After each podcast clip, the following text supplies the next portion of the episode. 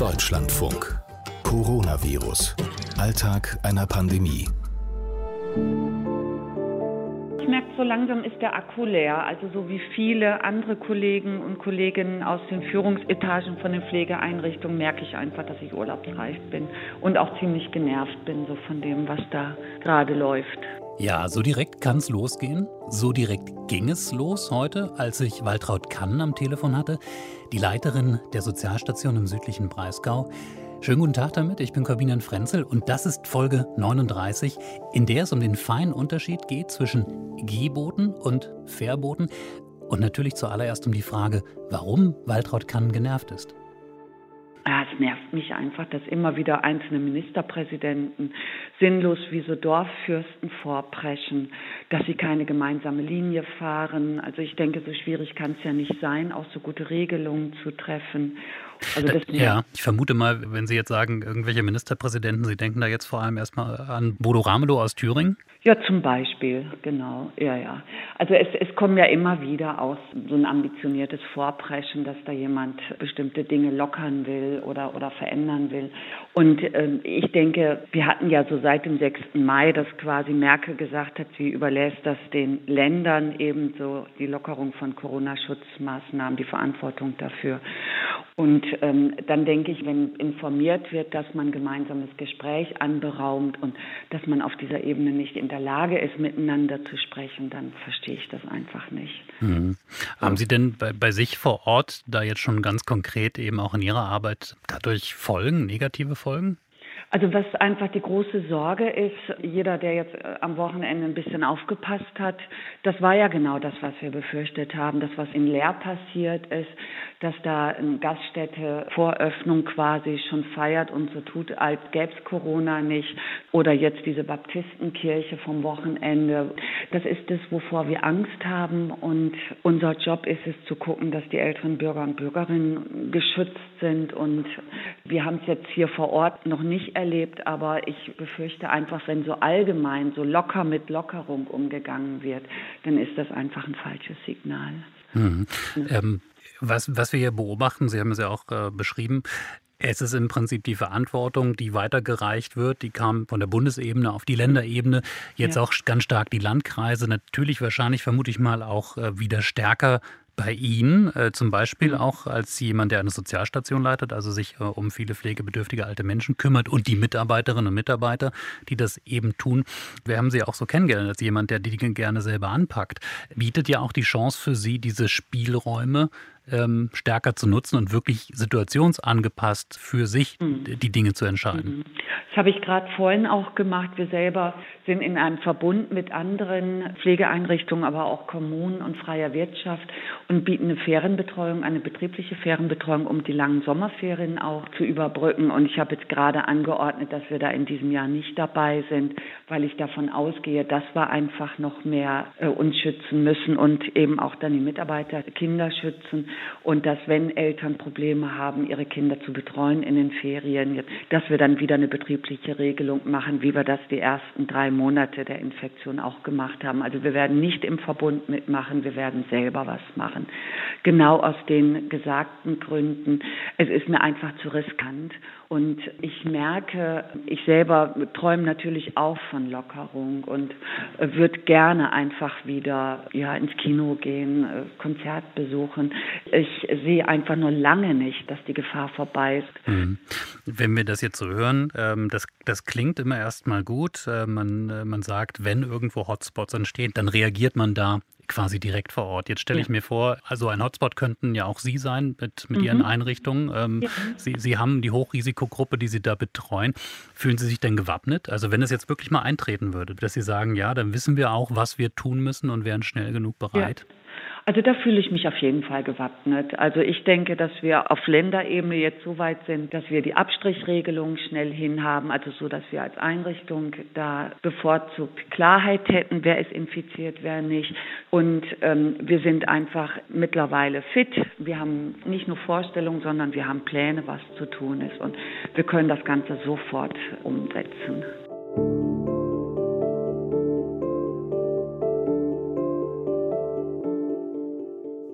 Das sind natürlich ähm, nur Gedankenspiele. Was wäre, wenn? Ähm, was, wenn man selbst zum Hotspot wird? Zum Beispiel mit seinen Pflegeeinrichtungen wie bei Waltraud Kann.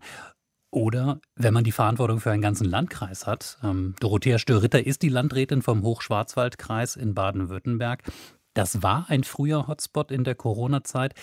Jetzt ist die Lage zum Glück stabil, hat sie mir heute erzählt, und sie hofft darauf, dass das dünne Eis nicht bricht. Und das ist natürlich eine Frage der Verantwortung eines jeden Einzelnen. Und da schaut die Landrätin auch sehr genau auf die Menschen und ihr Verhalten. Und sie hat so ein paar Beobachtungen. Ich würde mal sagen, die Bevölkerung ist da gespalten. Wir erleben die eine Hälfte, die sich nach wie vor sehr vernünftig verhält und sich entsprechend zurücknimmt. Und wir haben die andere Hälfte, die ähm, einfach ähm, alles ignoriert. Und ich sehe das tagsüber in den Straßen. Ich sehe es abends, wenn ich noch an Restaurants vorbeifahre. Äh, da ist schon wieder reges Leben und es sieht mir nicht danach aus, dass man hier noch viel berücksichtigt. Mhm. Wenn ich Sie dann so höre, höre ich raus, für Sie ist noch nicht die Zeit gekommen, ähm, im Prinzip ähm, so weit zu gehen, dass man sagt, wir brauchen keine Fährboote mehr. Es reicht, wenn wir Gehboote ausgeben, also wenn wir an die Leute appellieren. Also es gibt sehr viele äh, Menschen, die vernünftig sind und da glaube ich, kommt man auch mit Geboten sehr weit. Aber ich ähm, sehe, dass es andere gibt, die eben mit Geboten alleine nicht zu erreichen sind. Und ich glaube, da müssen wir auch nochmal ganz deutlich machen, dass es Verbote sind, um die wir uns hier auch weiter bemühen und dass diese dann auch äh, Bußgeld bewährt sind. Ähm, diese ganze Debatte ist ja jetzt auch seit dem Wochenende losgetreten durch den thüringischen Ministerpräsidenten Bodo Ramelow, der ja genau diesen Weg gehen will in diese Richtung, dass er sagt, ab ähm, irgendwann Anfang Juni heben wir diese Regeln auf und setzen dann auf die Vernunft der Menschen. Sie sind ja sozusagen politische Praktikerin vor Ort. Kann man diesen Weg gehen? Mir wäre es natürlich auch am liebsten, wenn man den Weg gehen könnte, wie Ramelow sich das wohl ausgedacht hat. Er schätzt seine Bürger und Bürgerinnen vermutlich auch so ein, dass sie das alles auch entsprechend mittragen. Aber ich bin mir nicht sicher, ob er da nicht enttäuscht wird. Und ähm, ich denke mal, es muss gar nicht überall auch böser Wille sein. Ich denke, äh, das Verhalten ist bei uns noch nicht so eingeübt, dass wir ganz automatisch in den üblichen äh, Verhaltensrhythmus äh, zurückfallen. Ich merke es ja bei mir selbst, wenn ich mich bespreche, wir haben immer hier einen riesen Abstand, das funktioniert ganz gut, aber wenn man beispielsweise steht beim Sprechen, dann kann man es kaum verhindern, dass man sich nicht, ohne dass man das bewusst steuert, auch wieder näher kommt. Ich denke, das ist einfach auch in uns uns drin, dass wenn wir mit Menschen kommunizieren, dass wir uns dann auch nähern, dass wir auch äh, die Nähe brauchen, um gut zu kommunizieren. Und ähm, das sind meine großen Bedenken.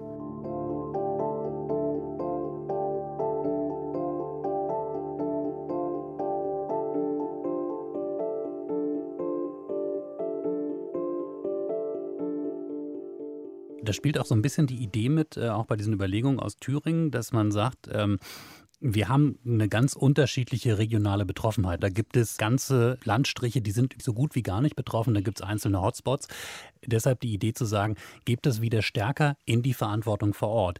Ich habe das für mich übersetzt, ähm, als ich wusste, wir sprechen heute, habe gedacht, okay, dann ist das eben auch stärker wieder in der Verantwortung einer Landrätin wie Dorothea Störritter. Und jetzt habe ich mich gefragt, Freuen Sie sich darauf äh, und sagen Sie, das ist auch politisch geboten. Wir vor Ort können am besten das Corona-Risiko einschätzen und ich als Landrätin kann dann eben auch entsprechend die Maßnahmen ergreifen? Ich war also zunächst äh, sehr skeptisch, als diese Verlagerung auf äh, die kommunale Ebene kam. Andererseits denke ich, ist jetzt auch ein gewisser Rahmen geboten.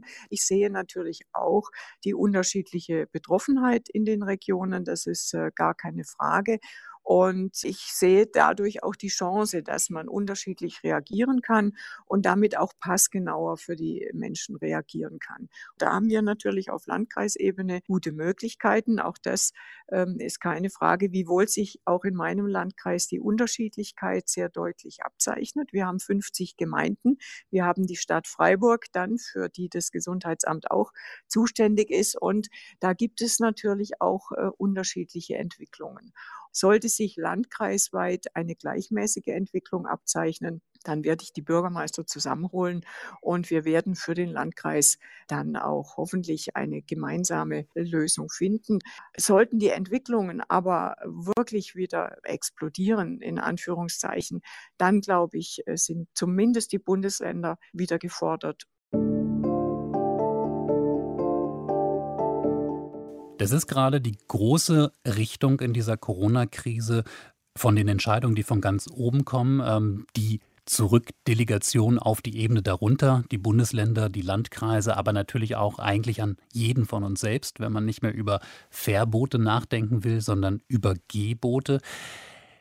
Nichtsdestotrotz, in Berlin wird weiter Politik gemacht. Ähm, Bundestagssitzungswoche, die hat begonnen. Deswegen ist Emmy Zollner nach Berlin gefahren, heute aus ihrem Wahlkreis in Bayern. Die CSU-Bundestagsabgeordnete, Mitglied im Gesundheitsausschuss, mit der wir hier regelmäßig sprechen. Und ähm, sie war im Zug unterwegs und ich habe sie gefragt, wie voll der eigentlich war. Es war ein bisschen voller als in natürlich Wochen vorher, aber es äh, war trotzdem sehr diszipliniert und nicht irgendwie überfüllt, überhaupt nicht. War aber schon mehr los als in den vergangenen Wochen, klar. Hm. Aber ich finde es auch interessant, äh, kann mich erinnern, dass wir darüber gesprochen haben, Ihr Weg nach Berlin, wo Sie mir sagten, eigentlich immer mit der Bahn, zurzeit aber lieber Auto. Sie sind jetzt wieder zurück in der Bahn.